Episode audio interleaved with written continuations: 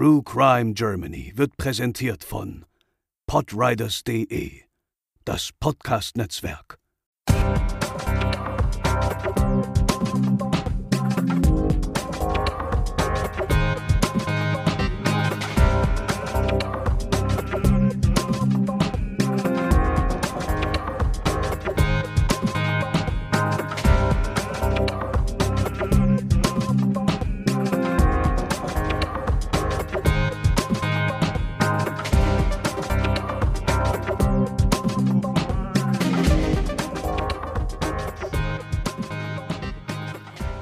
Hallo und herzlich willkommen zur 59. Episode von True Crime Germany.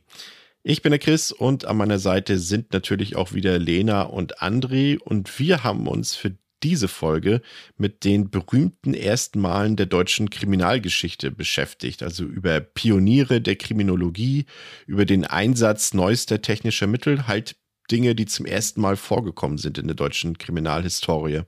Und ich habe mich für diese Folge tatsächlich mit den Anfängen der Fernsehfahndung beschäftigt. Die ja wahrscheinlich oder sicherlich in Deutschland beim absoluten Pionier, den wahrscheinlich alle Hörerinnen und Hörer kennen, Aktenzeichen XY ungelöst liegen werden. Die Sendung wurde ja auch international produziert, kopiert und imitiert. Äh, das ich da richtig?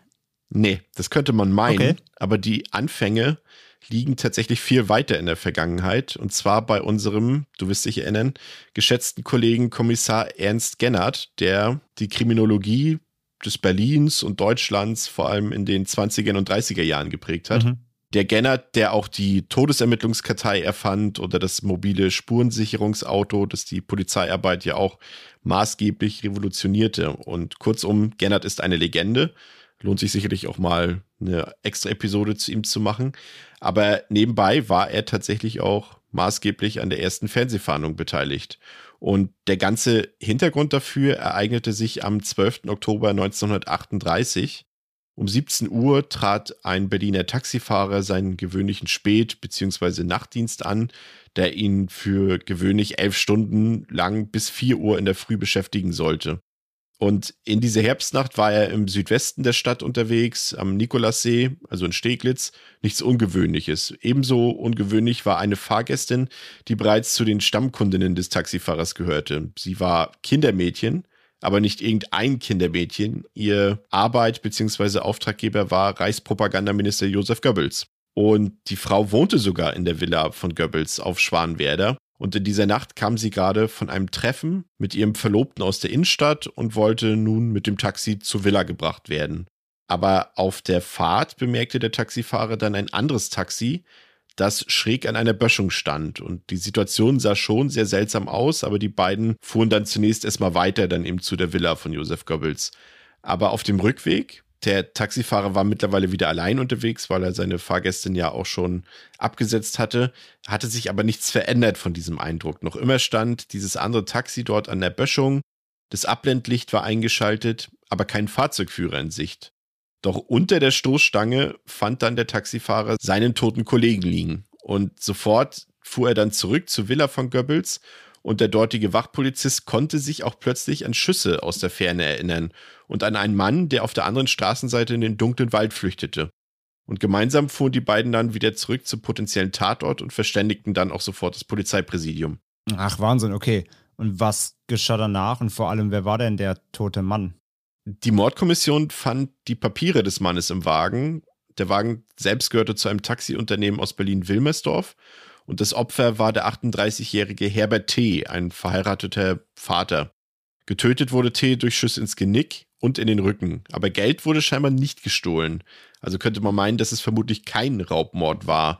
Spuren gab es abgesehen von den Patronenhülsen und einem gefundenen Knopf keine.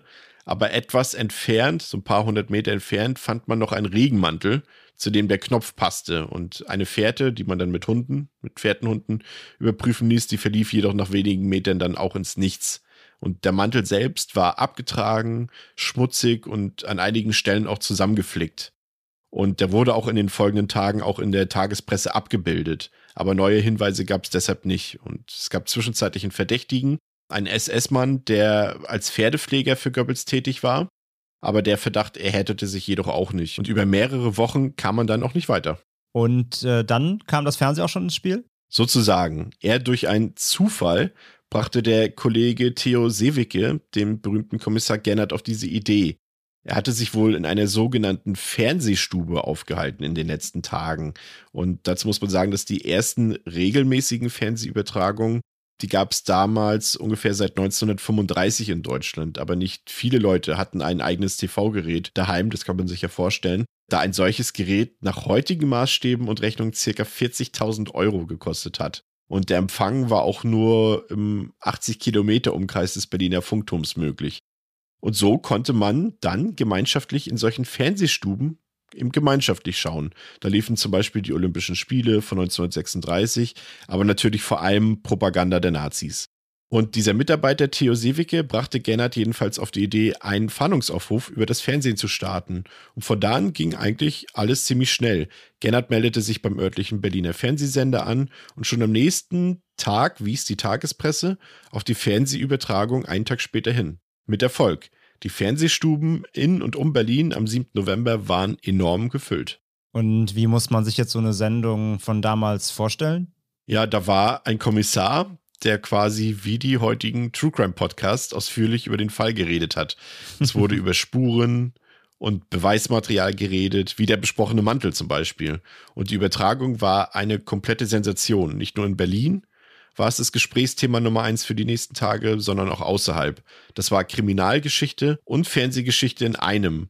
Und wie es der Zufall so wollte, stand am nächsten Tag ein Versicherungsvertreter bei der Kripo vor der Tür, aber nicht um Versicherungen zu verkaufen, sondern um sich als Zeuge zu melden.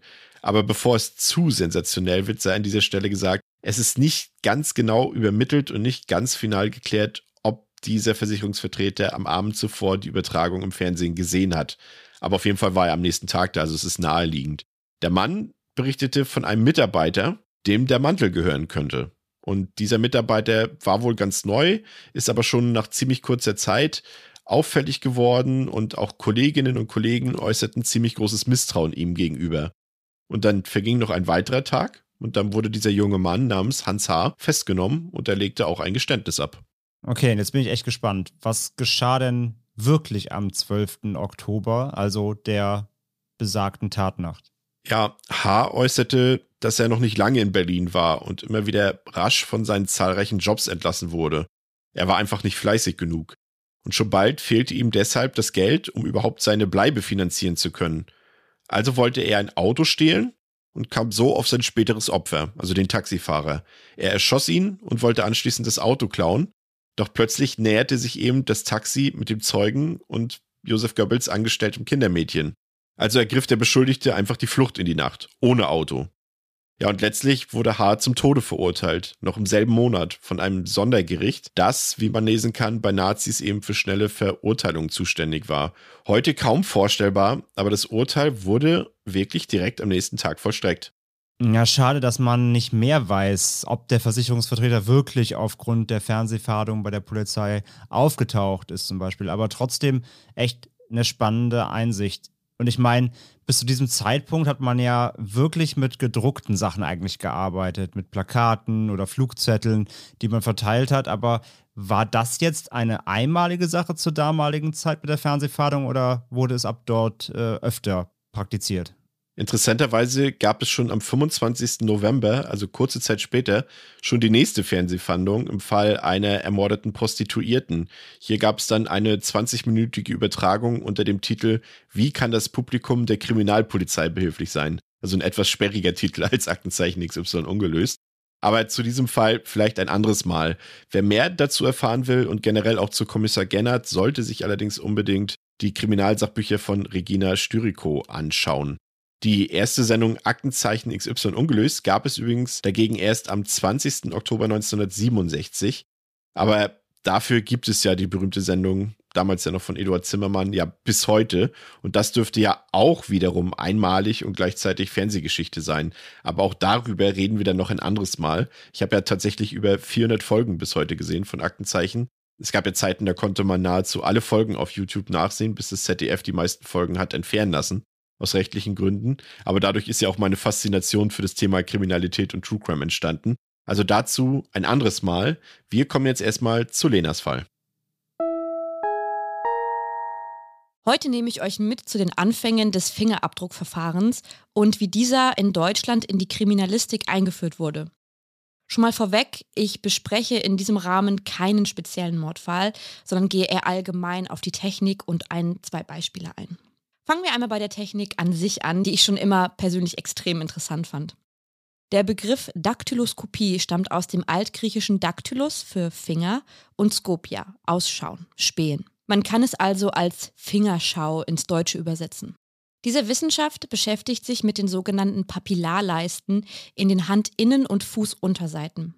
Papillarleisten oder auch Dermatoglyphen sind die Linien, die bei jedem Individuum einzigartig sind. Das macht sie zu einem perfekten Mittel für die Aufklärung von Kriminalfällen. Auf ihr basiert das biometrische Verfahren des daktyloskopischen Identitätsnachweises, das wir auch als Fingerabdruckverfahren kennen und welches zur Identifizierung von Personen verwendet wird. Fingerabdrücke haben die mit Abstand längste Geschichte aller biometrischen Erkennungsverfahren.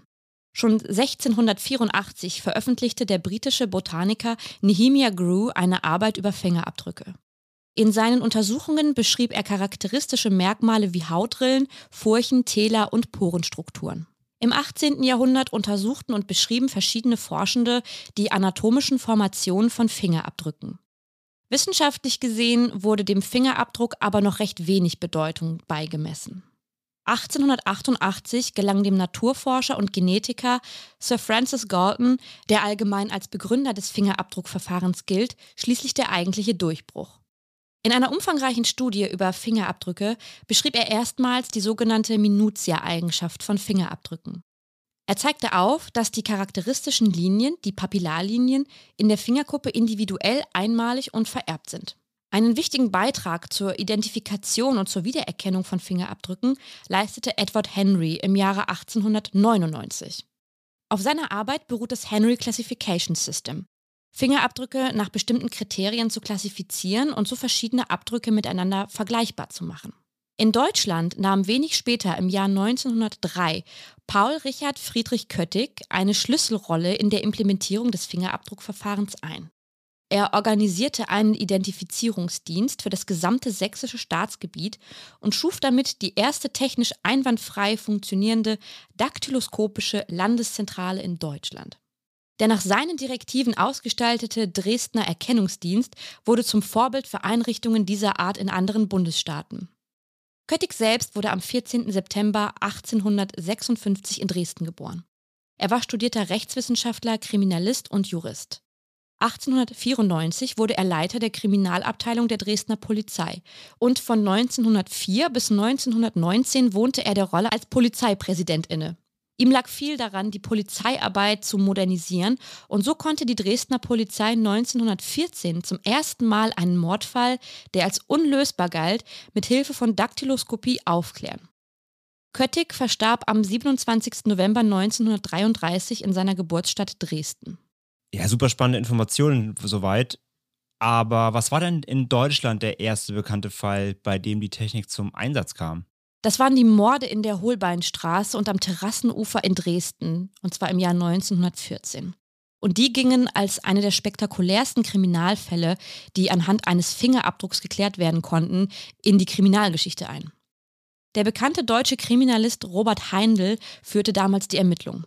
Hunderte Seiten von Befragungen und Notizen hatten keine eindeutigen Anhaltspunkte ergeben. Selbst ein Aufruf an die Bevölkerung war wirkungslos geblieben. Den Mord hatte offenbar eine Person begangen, die nicht zum näheren sozialen Umfeld des Opfers zählte. Das machte die Suche nach dem Täter schwierig. Robert Heindl aber wusste um die Bedeutung der Fingerabdrücke und schickte seine Mitarbeiterinnen mit einer besonderen Ausrüstung zurück an den Tatort, nämlich mit Aluminiumpulver. Und das bestäubten sie an die Flächen, um Abdrücke sichtbar zu machen. Tatsächlich fanden Heindls Leute Spuren an einem Türrahmen und auf einer versteckten Geldkassette. Mit Spezialfolie sicherten sie die Abdrücke. In der Polizeikartei fand dann ein Beamter, der sich wie Heindl mit der neuen Technik auskannte, durch Abgleich tatsächlich eine Übereinstimmung mit den Abdrücken einer wegen Abtreibung verurteilten Frau. Deckungsgleich waren die zwei Abdrücke allerdings nicht, was auch kaum möglich ist. Das Abrollen des Fingers auf einem Papier erzeugt ein anderes Bild als bei einer kurzen Berührung der Tür oder einem beherzten Griff nach dem Gegenstand. Darum hatten Wissenschaftler bereits ein System entwickelt, das die Merkmale und Muster der Hautlinien klassifizierte. In Deutschland galt, waren nach diesem System mindestens zwölf Gemeinsamkeiten zwischen zwei Abdrücken zu sehen, konnte behauptet werden, dass sie vom selben Finger stammten. Als der Fall in Dresden verhandelt wurde, erläuterte Heindl den Geschworenen im Gerichtssaal die Bedeutung von Fingerabdrücken. Denn das Verfahren war noch völlig neu. Er vermochte sie zu überzeugen. Die Geschworenen hielten die Übereinstimmung für ein ausreichend starkes Indiz, um die Angeklagte schuldig zu sprechen, obwohl sie die Tat bestritt. Zitat die Mörderin der Beamtenwitwe Anna-Marie Lehmhardt ist von mir in einem hiesigen daktyloskopischen Register aufgrund der an der Blechkassette zurückgelassenen Fingerabdrücke als die Schneiderin Marie Margarete geschiedene Müller, geborene Miesbach, am 23. November 1862 in Dresden geboren, ermittelt worden. Die an der Kassette zurückgelassenen Fingerspuren stimmen mit den Fingerabdrücken der Müller überein. Die Müller ist zuletzt nach Pillnitzer Straße gemeldet gewesen und ist laut Relation vom 21. Mai 1914 am 1. Oktober 1913 nach Glashütte verzogen. Birnstengel, Kriminalwachtmeister. Wie genau arbeiten Fingerabdruckexperten denn an Tatorten dann? Also am Tatort müssen Fingerabdrücke zuerst gesichert werden. Dabei ist entscheidend, auf welchem Material die Abdrücke gefunden werden. Bei Stoffen, die keine saugenden Eigenschaften haben, wie zum Beispiel Glas oder Plastik, lassen sich die Fingerabdrücke ganz einfach mit Rußpulver sichtbar machen und mit einer Klebefolie sichern. Aufwendiger ist es bei Papier oder Holz. Hier werden zum Beispiel Chemikalien wie Ninhydrin verwendet. Aus Sicherheitsgründen findet die Analyse jedoch dann im Labor statt. Im nächsten Schritt werden die Fingerabdrücke identifiziert anhand der sogenannten Minutien. Diese stehen lateinisch für Winzigkeiten also der herausragenden Merkmale eines Abdrucks, die für einen Menschen einzigartig sind, wie wir das oben schon beschrieben hatten. Keine leichte Aufgabe, denn die Fingerabdrücke am Tatort sind oft unvollständig, verschmiert oder überlappen sich sogar. Nach deutschem Recht gilt die Identifizierung einer Person als einwandfrei, wenn zwölf Minutien zwischen zwei Fingerabdrücken übereinstimmen.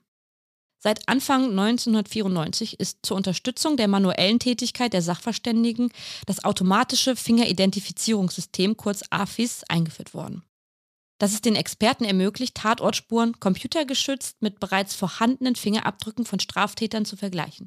Und das bundesweit. Die Kartei des Bundeskriminalamts umfasst mehr als 2,5 Millionen Fingerabdrücke von Straftätern sowie von Personen, die sich im Zusammenhang mit einem Asylverfahren in Deutschland aufhalten. André, was hast du uns heute mitgebracht? Ja, mein Thema heute ist die Kriminaltechnik der Rasterfahndung. Und ich werde euch heute etwas zur Geschichte, den Anwendungsprofilen, den Rechtsgrundlagen, der Kritik an der Methode und natürlich etwas zum ersten Fall in Deutschland erzählen, bei dem dieser auch angewandt wurde. Aber erstmal, was ist denn eigentlich die Rasterfahndung überhaupt? Ich glaube, viele kennen den Begriff, sind aber vielleicht nicht im Detail vertraut, eben was es eigentlich damit auf sich hat. Und ja, sie ist ein Verfahren der Massendatenverarbeitung, bei dem automatisiert Informationen mit Datenbeständen abgeglichen werden, um bestimmte gesuchte Personen zu ermitteln. Dabei werden bestimmte Personengruppen aus öffentlichen oder privaten Datenbanken herausgefiltert, indem man nach ganz bestimmten Merkmalen sucht, von denen man annimmt, dass sie auch auf die gesuchte Person zutreffen. Also die Ausgangslage ist, dass es eine gesuchte Person gibt, diese aber unbekannt ist und man maximal gewisse Merkmale von ihr kennt. Und Ziel der Rasterfahndung ist es dann, die Gruppe der zu überprüfenden Personen so weit einzuschränken und die Ermittlungen damit zu erleichtern. Und entwickelt wurde die Methode in den 1970er Jahren vom damaligen BKA-Präsidenten Horst Herold. Zu dem konkreten ersten Fall kommst du ja noch, mhm. aber Hast du mal ein konkretes Beispiel, wie diese Methode dann überhaupt funktioniert? Ja, klar. Also nehmen wir jetzt einfach mal an, die Behörden ermitteln gegen die russische Mafia, ganz plakativ. Und es geht um den Tatbestand der Geldwäsche. Zunächst würden die Merkmale, die sich aus bereits getätigten, zuvor passierten herkömmlichen Ermittlungen ergeben, zu einem Täterprofil zusammengefasst. Solche Merkmale könnten in dem Fall dann sein, Staatsbürger einer Gemeinschaft unabhängiger Staaten, kurz GUS, wozu Russland zählt, kein Wohnsitz oder ständiger Aufenthalt in Deutschland, Beteiligung an inländischen Firmen oder Immobilienkauf in Deutschland mit hohem Kaufpreis. Diese Merkmale werden dann anschließend in entsprechenden Datenbanken abgefragt. In diesem Beispiel dann das Melderegister darzustellen, die Aufenthaltsgenehmigungen oder Visa erteilen, sowie das Handelsregister und das Grundbuch. Und aus den Suchergebnissen werden diejenigen Datensätze zusammengestellt, die alle gesuchten Merkmale aufweisen. Und die Personen, die dann in diesem Raster eben hängen bleiben, daher der Name, würden daraufhin dann gezielt überprüft. Der Erfolg der Rasterfahndung hängt also ganz stark von der Erstellung des Täterprofils ab. Ist das Profil sehr oder sogar zu spezifisch, ohne dass aber alle Merkmale wirklich abgesichert sind, fällt die gesuchte Person möglicherweise durch das Raster durch. Sind die Merkmale hingegen zu allgemein, werden unverhältnismäßig viele Unbeteiligte in den Kreis der gesuchten Person aufgenommen, was den weiteren Ermittlungsaufwand a erhöht und b zudem sehr datenschutzkritisch ist. Dazu aber gleich auch noch mehr. Ja, das ist ja schon mal spannend. Aber wie weit die Behörden bei einer Rasterfahndung gehen dürfen, das müsste ja sicherlich gesetzlich geregelt sein, oder? Ja, ja, das auf jeden Fall. Also die Vorschriften sind in jedem Bundesland, teils mit kleinen Unterschieden, meist im Polizei- oder Sicherheits- und Ordnungsgesetz fest verankert. Außerdem ist die Rasterfahndung seit 1992 auch ein in der Strafprozessordnung in 98a gesetzlich geregeltes Mittel der Strafverfolgung. Ist im Fall das äh, Bundeskriminalamt zudem in die Verfolgung und die Strafverfolgung involviert, greift außerdem als Befugnisnorm der Paragraph 28, der besagt Abgleich personenbezogener Daten mit Dateien des Bundeskriminalamtgesetzes kurz BKAG. Aber als politisch Interessierte habe ich ja schon festgestellt, dass es trotz dieser Gesetze und Auflagen immer wieder Kritik an der Rasterfahndung gibt, oder? Ja, allerdings, allerdings. Also wie eben schon gesagt, vor allem mit dem Datenschutz. Als problematisch wird dabei insbesondere gesehen, dass alle erfassten Personen auf die bestimmte Merkmale wie zum Beispiel Schuhgröße, Geschlecht, Nationalität zutreffen, zunächst erstmal verdächtigt werden.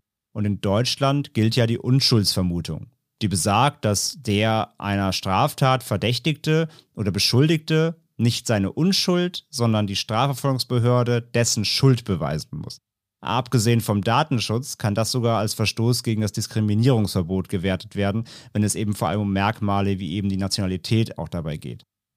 Ein weiterer Kritikpunkt ist die informationelle Selbstbestimmung, die ein Grundrecht in Deutschland ist. Und durch das Heranziehen von Daten aus unterschiedlichen Quellen besteht immer die Gefahr, dass computergestützte Algorithmen zusätzliche Informationen generieren könnten, die eigentlich nicht zum Datensatz einer Person gehören. Damit am Ende eine eventuell falsche Verdächtigung. Und im April 2004 wurde zum Beispiel bekannt, dass nach der Auswertung von etwa 8,3 Millionen Datensätzen in Deutschland nur ein einziges Ermittlungsverfahren überhaupt eingeleitet worden ist nach einer Rasterfahndung. Und dieses wurde aber sogar wieder eingestellt und Kritiker der Rasterfahndung fühlten sich dabei bestätigt und sehen die Rasterfahndung auch als gescheitert an. Und bei einer Demonstration auch zum Beispiel in der Dresdner Südvorstadt, da wurden im Februar 2011 mindestens viereinhalb Stunden lang sämtliche Mobilfunk- und Verbindungsdaten großräumig im Bereich der Demonstration erfasst. Unter den Teilnehmern waren auch Anwälte, Journalisten sowie Abgeordnete des Bundestages und mehrere Landtage. Die Rasterfahndung wurde zur Unterstützung von Ermittlungen in Fällen des Landfriedensbruchs gerichtlich genehmigt damals. Ein Teil der Daten wurde anschließend allerdings zweckentfremdet und für andere Ermittlungen in Zusammenhang mit der Demonstration genutzt.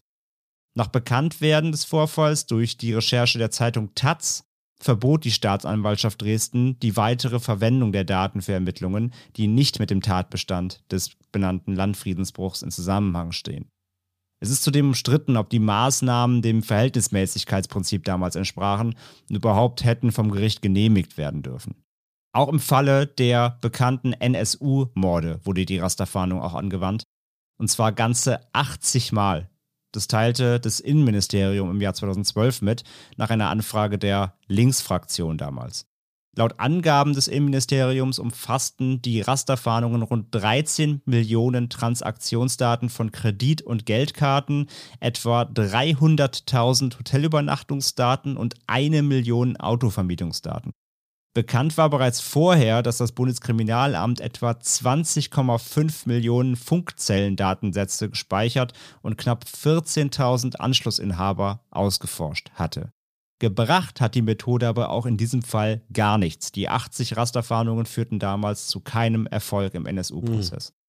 Im Jahr 2006 gab es eine Gesetzesänderung im Zusammenhang mit der Rasterfahndung darüber hinaus. Grund war eine Verfassungsbeschwerde eines marokkanischen Studenten gegen eine Rasterfahndung aufgrund einer allgemeinen Bedrohungslage im Zusammenhang mit den Ereignissen des 11. September 2001 damals.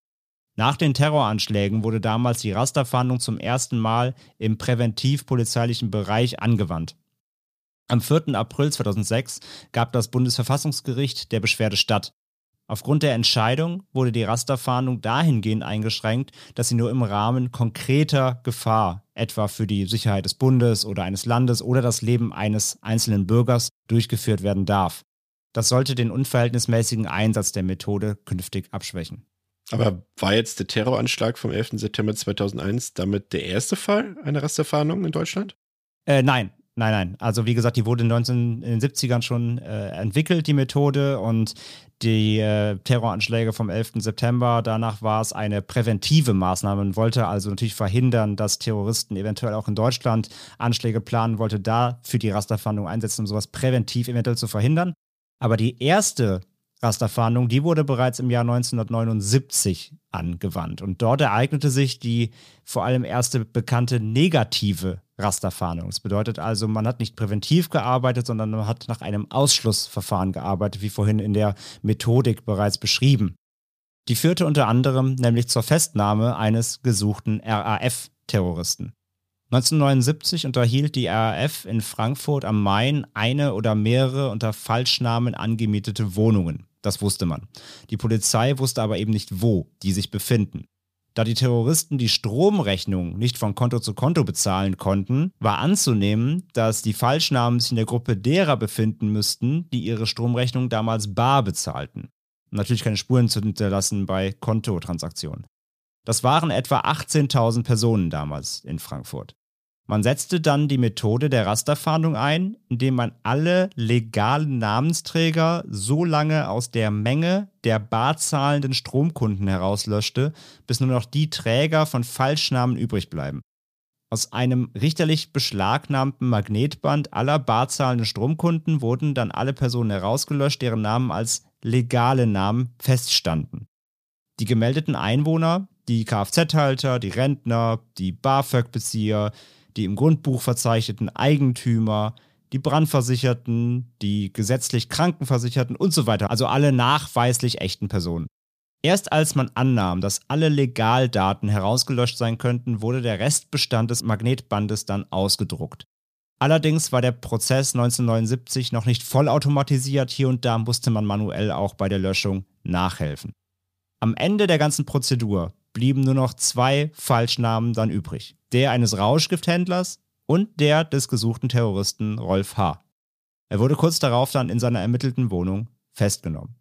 1980 wurde die Rasterfahndung übrigens sogar zum Wort des Jahres gekürt aufgrund des Erfolges 1979.